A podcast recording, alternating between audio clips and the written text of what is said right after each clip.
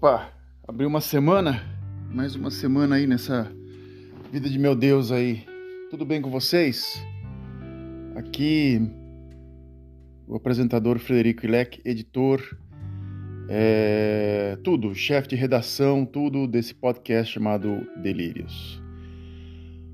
Como estão vocês aí? Tudo bem? Eu aqui com meus 15 anos nas costas de Holanda, né? Parece uma coisa é um fardo que nesse período de novembro, dezembro, janeiro, fevereiro pesa porque é outono e inverno, então fica escuro, ah, tem pouca luz de manhã e às vezes é um silêncio assim, é só barulho de vento e chuva, neva, frio. Você fica um pouco mais pessimista, né? Você fica um pouco mais, você tenta procurar é, coisas para fazer ou você apela aí para um videogame, né? Vamos dizer assim, já falei de games, já alguns games no, no, em alguns, alguns delírios, coisas que me entretêm, livros, filmes, poemas, memórias e etc, etc, etc. Como é que são? Como é que estão vocês aí? Tudo tranquilo? Minha audiência aqui cresce organicamente, porque eu não faço nada, não ponho no Google, não faço absolutamente nada. Eu gravo o episódio e literalmente não ponho hashtag, falo assim, olha, escuta aí, vai escutando aí até o dia que dá uma... Essa audiência pequena eu gosto porque ela é fácil de ser controlada. Ou às vezes não vem nada, porque é algo, né? Sabe que o nada também é algo. Ou às vezes vem uma reação ou outra que a gente tenta fazer uma coisa um ciclo, e às vezes uma reação vale mais que mil. Né? Eu tô, eu tô um show de clichê hoje.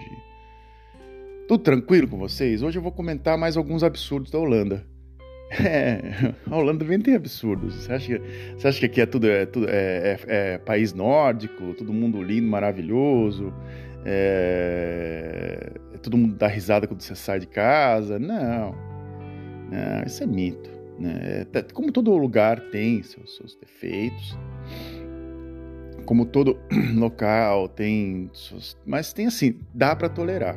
Mas algumas coisas você não consegue tolerar, às vezes você fica indignado, você fala assim, ué, peraí, porra, que coisa é essa?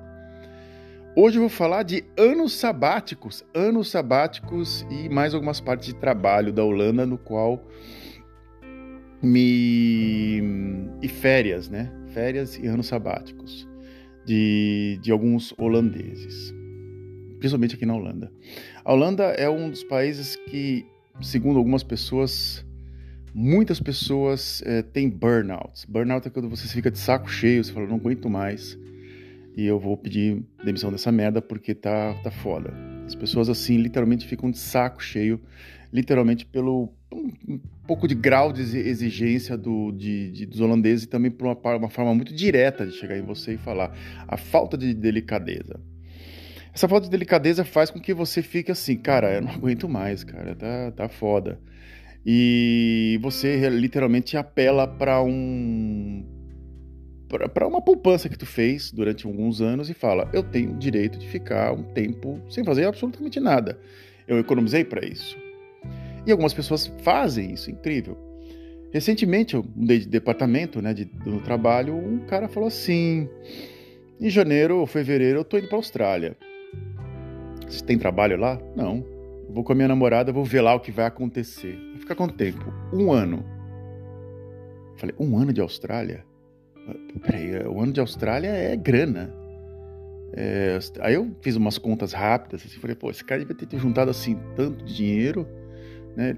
Se formou, de repente não caiu na área que queria e falou assim, olha, carpendia, cara, é tipo, vamos, vamos que vamos, eu preciso viver a vida dessa vida de meu Deus e eu vou, vou que vou, vou, vou, vou, vou, vou pegar um uma viagem, vamos dizer assim, com a minha namorada, eu vou ficar um ano fora. Não me surpreendeu muito, mas a primeira vez me surpreendeu bastante. Havia uma, uma espécie de uma é, professora, não sei se uma, uma pessoa que tomava. É, é, aqui se chama também professora, porque aqui se usa uma palavra chamada youth para professoras primárias e lerares para professor literalmente de ginásio e professor ou professoren para professores de universidade. Então, é, é, como se fosse aquela tia do jardim da infância. É, eu não sei como é que se chama isso em português, mas é como se fosse aquela senhora ou aquela mulher que trabalha num jardim da infância. E uma chamava Monique, e ela pegou e falou assim: a partir de semana que vem eu tô um ano fora. Eu vou para Veneza, vou para Itália. Durante um ano vou andar de bicicleta lá. E a minha primeira reação foi: peraí, meu, tu vai para Veneza andar de bicicleta durante um ano? Né? Durante um ano? O que tu vai fazer nesse meio tempo? Não, eles juntam dinheiro. Às vezes eles têm um trabalho assim no qual aperta-se o piloto automático para ganhar grana, né? E de repente fica de saco cheio, muito cheio, e fica um ano fora. Um ano fora, né?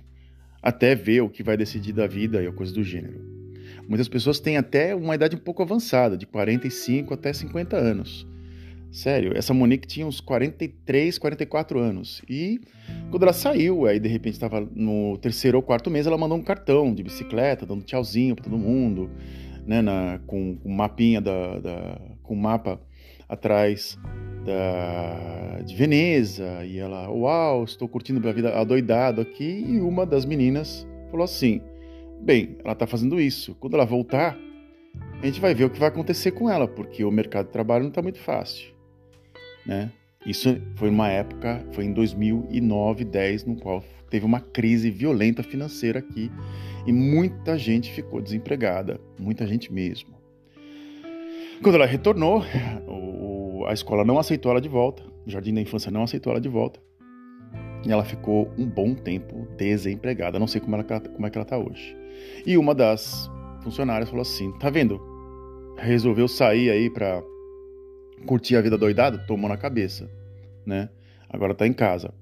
Deve ter o seu trabalho hoje, porque aqui algumas pessoas ficam três, quatro anos desempregadas e ganhando seguro-desemprego e de repente arranjam um trabalho, o trabalho. E acontece como se não tivesse acontecido absolutamente nada. Nada. A pessoa, ela, ela entra no trabalho novo, assim, como se não tivesse acontecido absolutamente nada, aqueles três anos tivessem passado. Como um colega meu, que parece coisa de gente rica, né? Que jogava é, é tênis. Eu não me lembro mais do esporte, o nome do esporte. Ele, a gente fez uma caminhada juntos, né?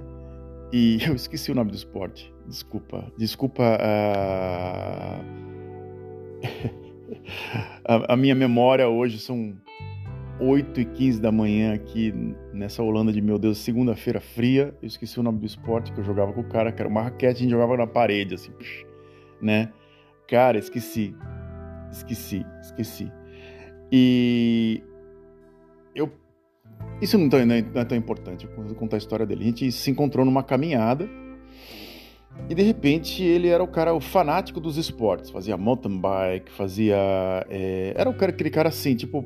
Lem, imagina um cara que. daquele cara do. do American. É, é, do American Beauty. O, então, imagina ele, né? Um cara casado, que tinha uma, uma, uma, uma, uma mulher, uma filha. De repente se divorcia e de repente fala assim: Quer saber? Eu tô com meus 40 lá, vai bombada, eu vou curtir a vida doidado. E começou a fazer mountain bike, começou a fazer esporte, aí jogar é, paintball, é, é, paintball, e uma série de coisas assim.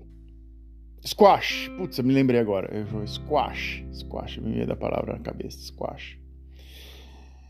E eu perguntei para ele, cara, é, o que você faz na vida? Eu, não, eu tô desempregado.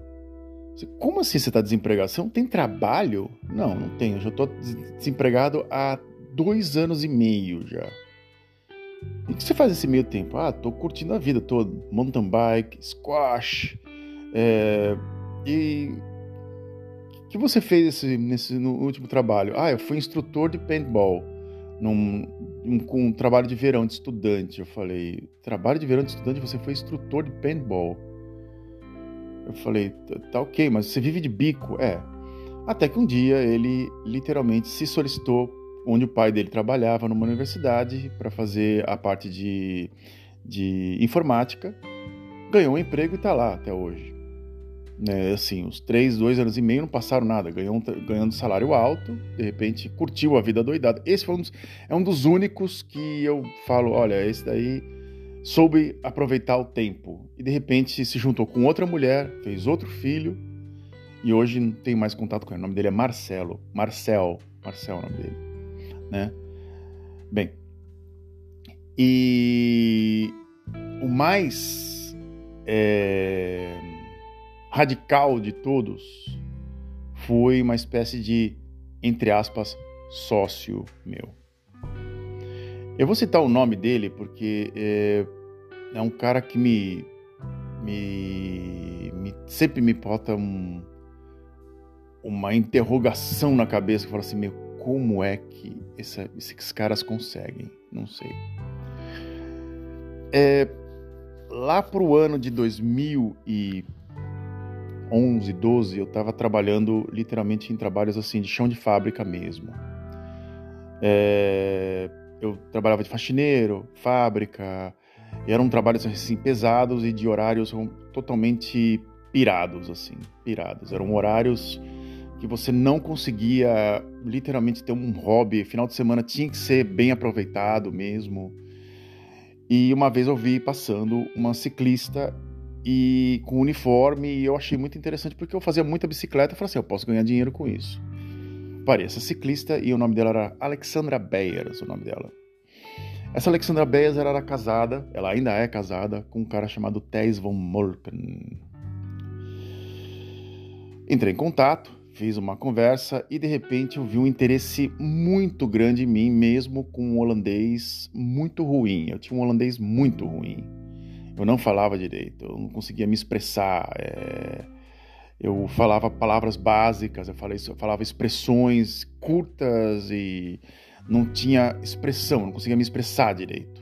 Essa, esse que é o pior parte do, do, do quando você está morando no local que você não, o seu eu não vem, ele só vem em, em conta-gotas, assim, porque você não consegue criar uma frase ou um diálogo de mais de 10 minutos. Essa aqui é a era, isso que era, era, era terrível, terrível. Você, você tinha um vocabulário muito, eu tinha um vocabulário muito limitado, mesmo. Esse cara me contrata como freelancer para trabalhar duas vezes por semana, pouquíssimas horas, e para recolher é, correspondência de escritórios. O trabalho não tinha muito trabalho. Ele era praticamente uma empresa que gerava muito pouco dinheiro ao mês, todo mês, e eu ganhava pouquíssima grana. Mas assim, muito pouco dinheiro eu ganhava. Coisa miséria. Acho que foi um dos trabalhos que menos me pagaram como freelancer. Dava um impacto porque tinha um uniforme, tinha uma mochila, uma série de coisas assim. Dava um impacto. Até que um dia ele entrou e falou assim: Você quer comprar a minha empresa?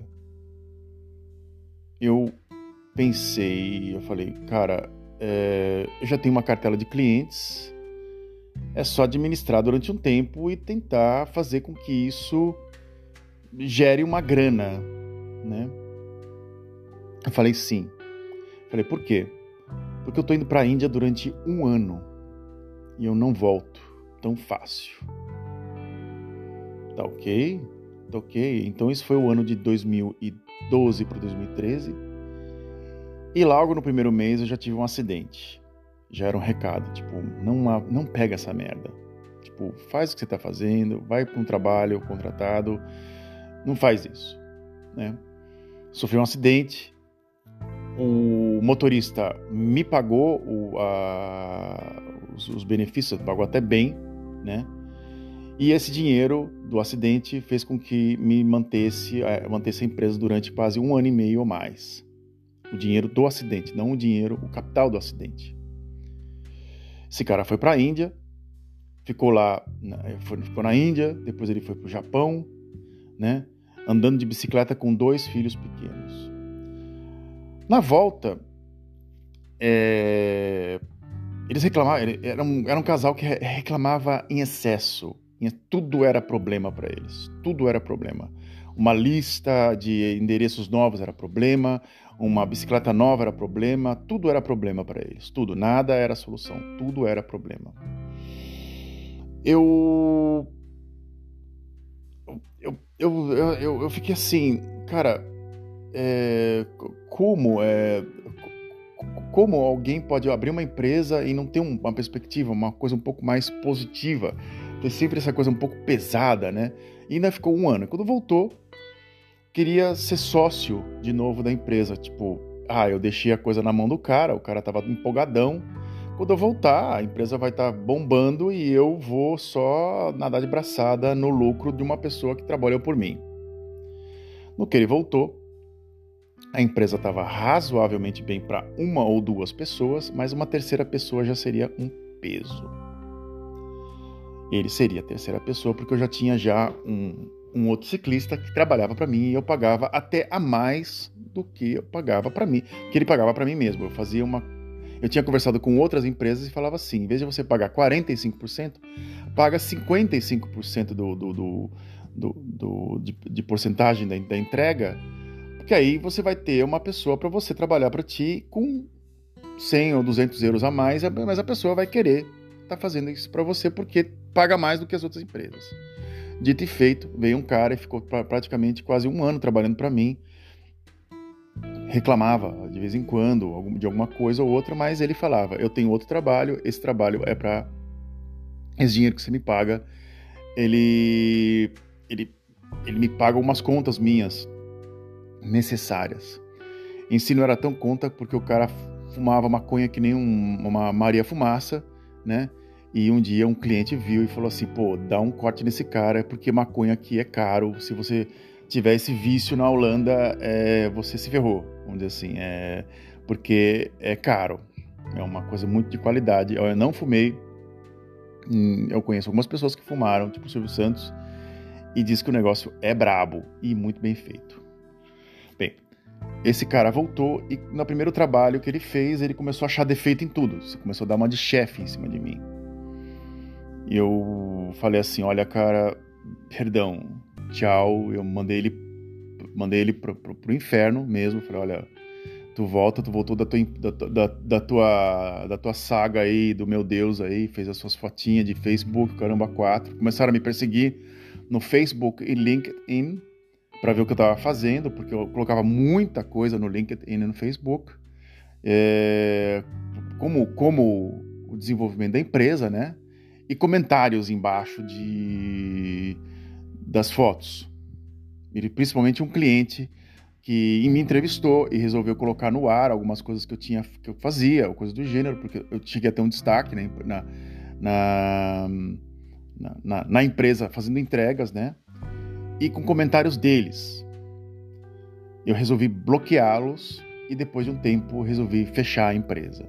Porque eu falei, pô, o cara me sai durante um ano não faz porra nenhuma enquanto era é, dono da empresa, né?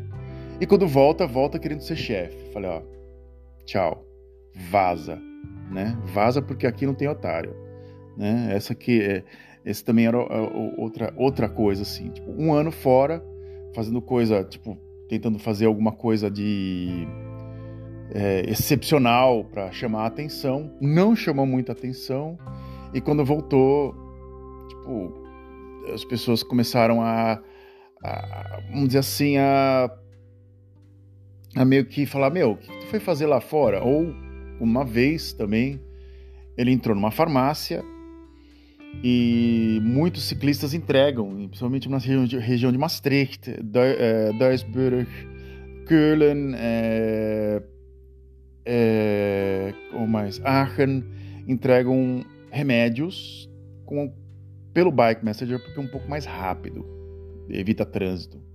Ele entrou numa farmácia, a moça falou assim: "Eu sei que o senhor veio aqui para brincar conosco, para brincar de, de, de, ciclista. A gente não está aqui para brincar, não, a gente está aqui para trabalhar. Ele se ofendeu e foi embora.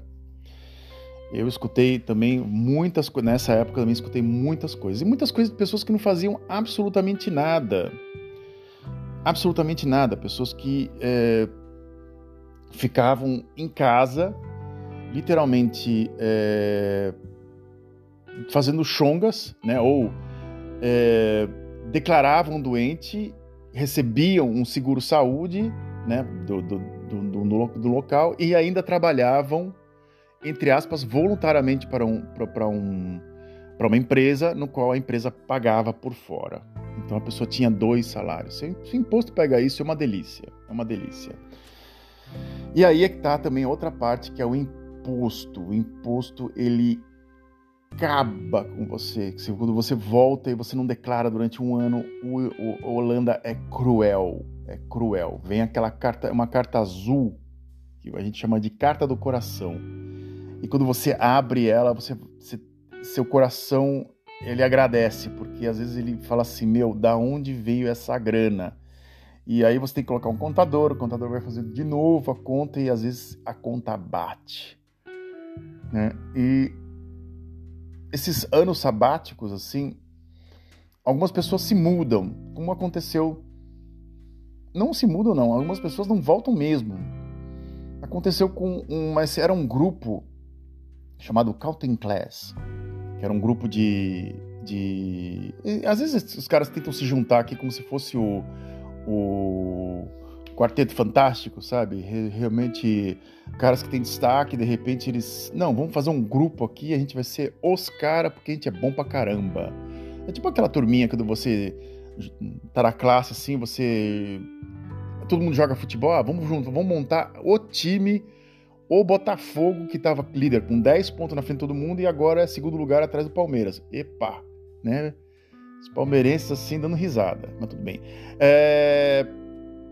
Então aquele grupo que de repente junta, faz junta aqueles caras, todo mundo quer, o cara que é bom goleiro, o cara que é bom zagueiro, o cara que é bom atacante, de repente junta e depois, putz, vamos fazer o Dream Team, vamos, vamos, vamos, vamos, vamos comer essa cidade, né? E aí, de repente, literalmente juntaram é, uns, acho que uns cinco caras. Um na parte de marketing, outro na parte de, outro na parte de design gráfico, outro na parte de, da, da parte de, de marketing na internet, estava engatinhando ainda, e se juntaram e criaram uma empresa. Counting Class. De repente, depois de um tempo, é, um deles resolveu ir para Indonésia é, de férias. Ele tinha uma espécie de uma. Ah, ele tinha um. É, ah, como é que fala? Ele tinha uma marca de roupas. Ele, tinha, ele, ele vendia roupas, né? E ele colocava algumas roupas dele em algumas lojas para vender. Ele tinha umas fotos assim dele mordendo um chumaço de dinheiro. Era tipo um cara assim, tipo um um cara meio estranho, né? Aí ele vinha, ele falava que estava literalmente cheio de, de entusiasmo, era meio coach ele era, era meio coach. Aí ele foi para Indonésia e no que ele foi para Indonésia não voltava. Ninguém sabia o que estava acontecendo com o cara. O cara, ah, o cara morreu lá. É... Aconteceu alguma coisa com o cara, com esse cara porque ele morreu. Ele... Né? O que aconteceu com ele? De repente, ele dizem que ele encontrou a iluminação na, na Indonésia e não voltava. E voltou quatro meses depois, totalmente mudado, e de repente virou coach espiritual. Sim, o cara tinha uma grife, uma, uma marca de roupas que ele vendia, e de repente o cara virou coach espiritual. Coach espiritual. No que ele voltou, aí ele começou a tentar vender as coachice dele. Não deu muito certo, não sei o que esse cara faz hoje. Teve que fechar a, a marca de roupa, teve que fechar uma série de coisas assim. Vinha gente procurar é, onde ele estava para pagar a dívida, né? Aquele famoso clássico picareta, né? O clássico picareta, que literalmente acabou achando a iluminação na Indonésia e resolveu é, literalmente tentar vender o que ele tinha visto na Indonésia, segundo a iluminação que ele tinha tido, blá blá blá blá blá. blá. E não vendeu porra nenhuma. Eu não sei se ele vendeu ou coisa do gênero. Todo mundo meio que olhou ele pra mim meio estranho. Assim, falou, sai daqui, ô estranhão. Né? Tipo, é, porque falar de grana, mexer com grana aqui, né, na, na Holanda, qualquer lugar, né? É criar inimizade, porque os holandeses são muito unha de fome.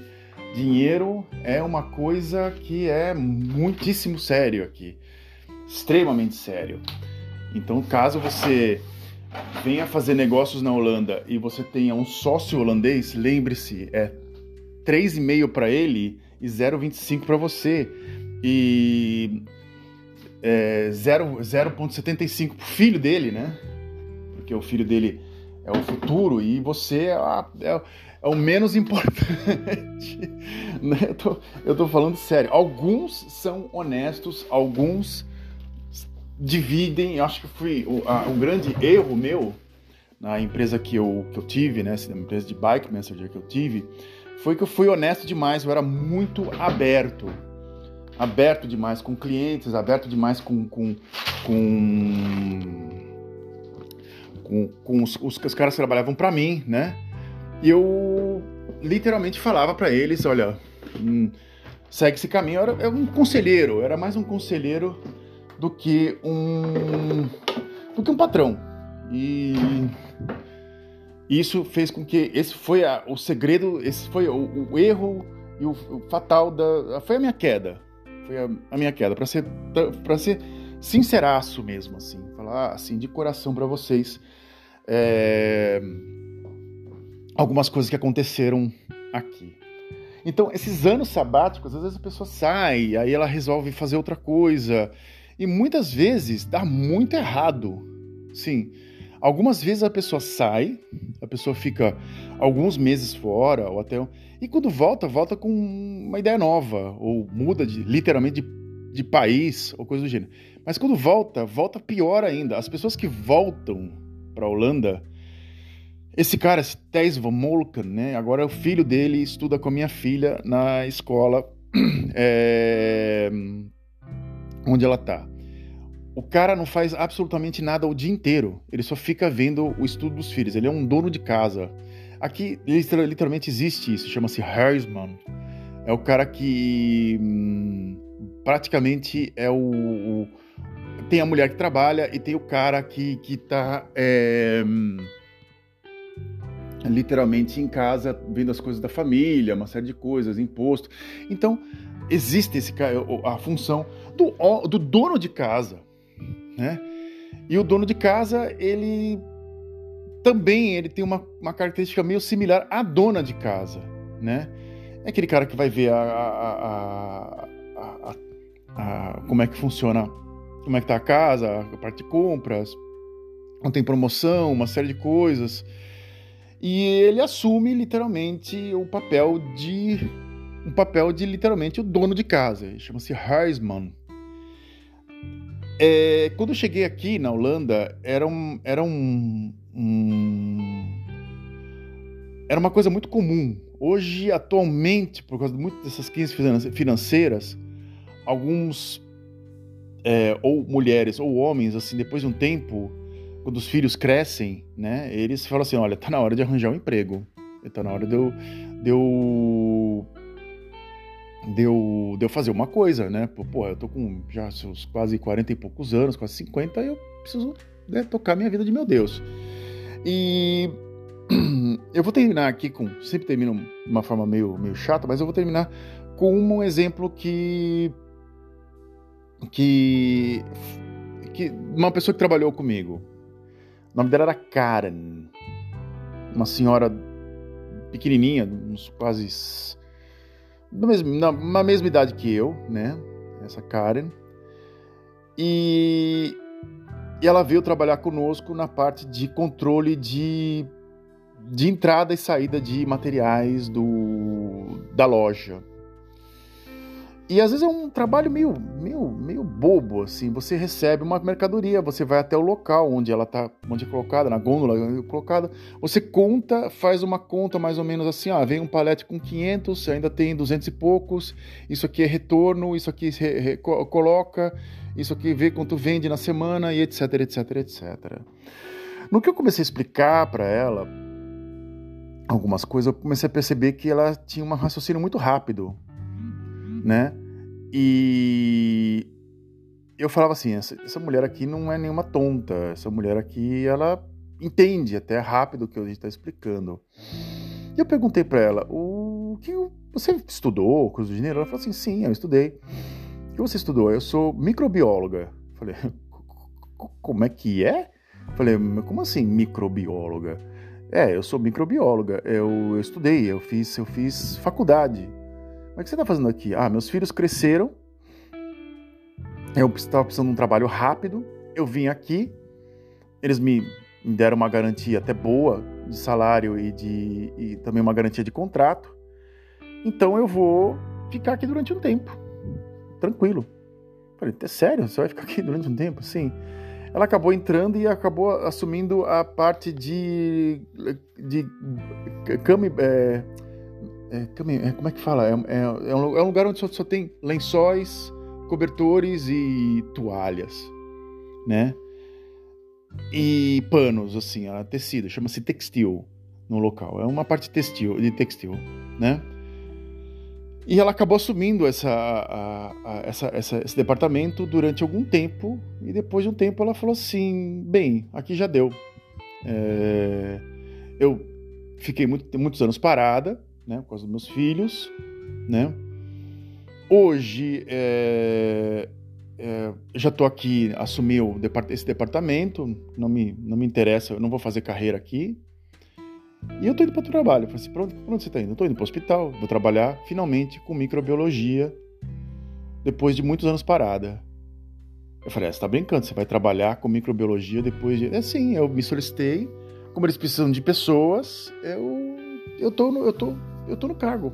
Eu tô, eu tô pro cargo, eu tô apta pro cargo. Já, me, já, já tô com um contrato, eu começo em setembro, né? E, e eu e tchau, eu tô indo. E eu, eu fiquei assim, pô, olha que legal. É, a pessoa ficou muito tempo parada. É, era uma pessoa, ela é uma pessoa inteligente, né? Uma pessoa inteligente. Quando foi aceita, foi aceita na hora por causa literalmente do currículo e da formação. Provavelmente a empresa deve ter, deve ter passado para ela, olha, eu, a gente tem esse curso assim, assim, assado, se você quiser se atualizar, estamos aqui no hospital, aqui você pode estar tá vendo isso, isso, aquilo, né? E uma, uma parte na parte de laboratório, né? E a pessoa voltou ao mercado de trabalho com 50 e poucos anos de idade, num, num trabalho que tinha a ver com a, com a função dela. Ela fez uma função de logística durante um tempo, gostou, até ela, gostava, ela, ela gostava mesmo, gostava ela não gostava da desorganização, era uma pessoa assim, mas ela gostava dos designs, de tecido, uma série de coisas. Era uma pessoa positiva mesmo. Fazia uns comentários um pouco, mas uns comentários por causa dos erros dos caras. Mas quando ela teve o momento dela, ela falou assim: agora é o momento de eu sair daqui e fazer minha carreira fora desse local, porque esse local não tem a ver comigo. Então também tem essas pessoas também que ficam durante um tempo, calcula o tempo e depois vai embora você vai embora mesmo. Tá, e, e, eu acho legal isso. Esse é o lado, o outro lado da Holanda, um, um pouco mais racional, um pouco mais, um pouco menos emotivo. O problema, às vezes, é que literalmente alguns imigrantes que vêm para cá têm um lado emotivo muito, é, muito marcado e isso pode acarretar você ou uma vitória em uma carreira no qual você goste, ou uma derrota amarga. É 880. Como disse um amigo belga, belga meu, um fotógrafo, falou: a Holanda ou é preto ou é branco. Ele falou para mim: ou é preto ou a pessoa é extremamente racional, cobra tudo, cada centavo, ou é branco, uma pessoa totalmente aberta, que vem na sua. Assim, é um ou outro, não há o equilíbrio. E às vezes é, realmente isso é. Isso é um fato aqui. Às vezes eu, eu vejo literalmente alguns bairros aqui, ou tudo é muito organizado e tudo muito, até os carros estão brilhando, ou é, um, é uma quase uma favela, é assim, uma favela holandesa, né?